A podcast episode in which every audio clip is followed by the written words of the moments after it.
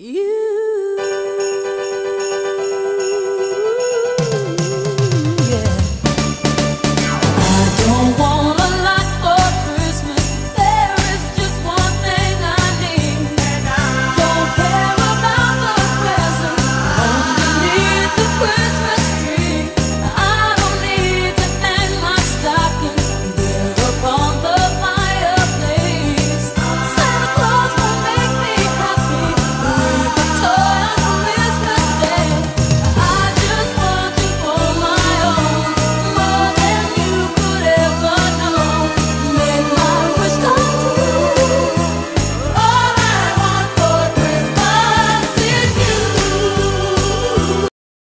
Hola a todos, nosotros hoy venimos con un nuevo episodio de esta serie, la promo 72 y su calendario mágico.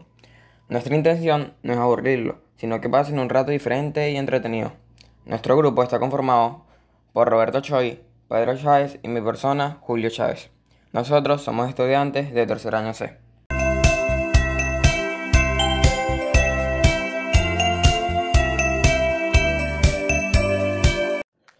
Hola, buenas. Mi nombre es Roberto Kioy y esta es mi parte del podcast. El ángel Firiel asintió y dijo: Sí, porque ella también es una de nosotros. Y la oveja respondió: Ve, ve. Y continuaron su camino. Primero el cordero y las dos ovejas, luego al final la pastora Elizabeth Hansen y el ángel Efiriel. En un breve descanso, eh, Efiriel explicó algo sobre el viaje. Estamos conduciendo dos calles al mismo tiempo. Ve hacia el sur en el mapa hasta la ciudad, hasta la ciudad de Belén en Judea. El otro camino conduce a través de la historia a la ciudad de David, en el momento que nació Jesús. Es una forma muy extraña de viajar, muchos incluso dirían que es completamente imposible, pero nada es imposible para Dios. Han pasado muchos, muchos años, pero el camino a Belén es exactamente el mismo. Las palabras del ángel sorprendieron a Elizabeth y las guardó en su corazón. Condujeron por vastos campos y pequeñas ciudades. Pronto vieron el mar a lo lejos y pronto se encontraron en una playa solitaria. Estamos en Orezún, dijo Efiriel. El reloj me dice que han pasado 1703 años desde el nacimiento de Jesucristo. Tenemos que entrar en Dinamarca antes de finales del siglo XVII. Aquí hay un bote de remos, dijo Josué. Se subieron todos, primero las ovejas, seguidas de, eh, de Isabel y Efiriel.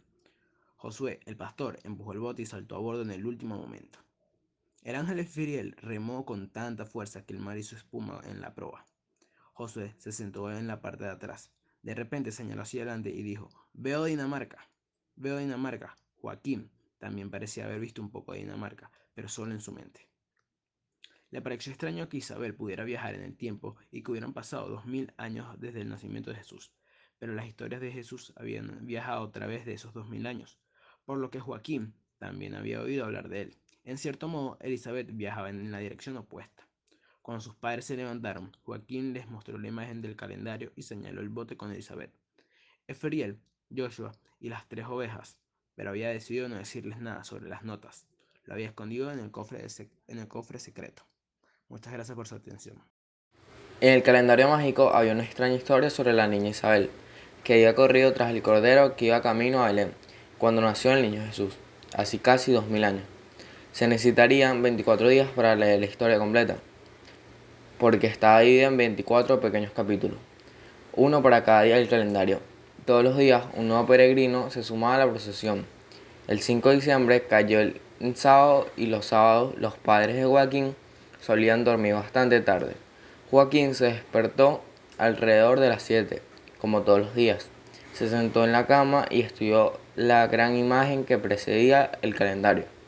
Hasta ahora no había descubierto que uno de los pastores llevaba un, un callado en la mano, exactamente igual que Josué, el pastor.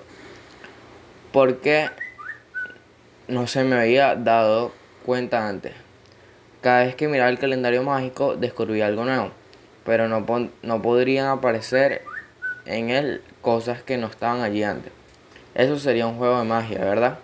Esa podría ser exactamente la razón por la que el antiguo calendario navideño era mágico.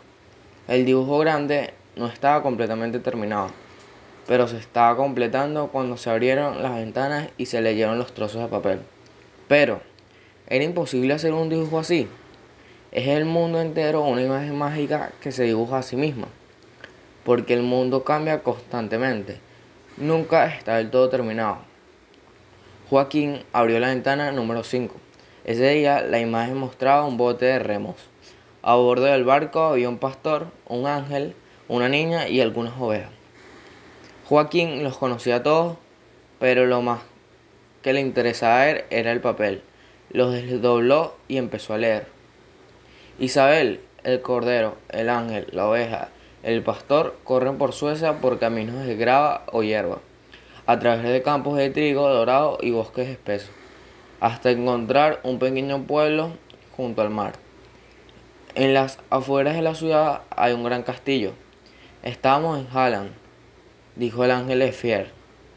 La ciudad de Hanstam, el reloj nos dice que han pasado 1789 años desde el nacimiento de Jesucristo.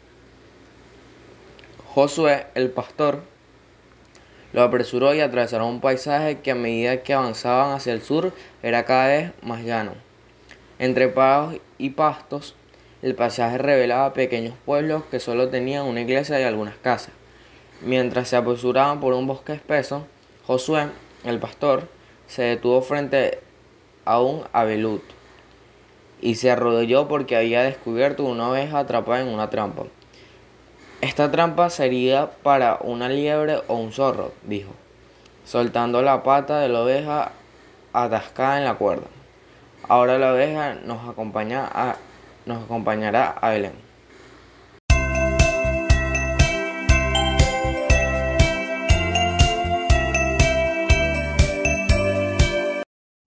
Probablemente quedaste con la duda que iba a pasar con Elisa cuando Joaquín lea el próximo día del calendario mágico.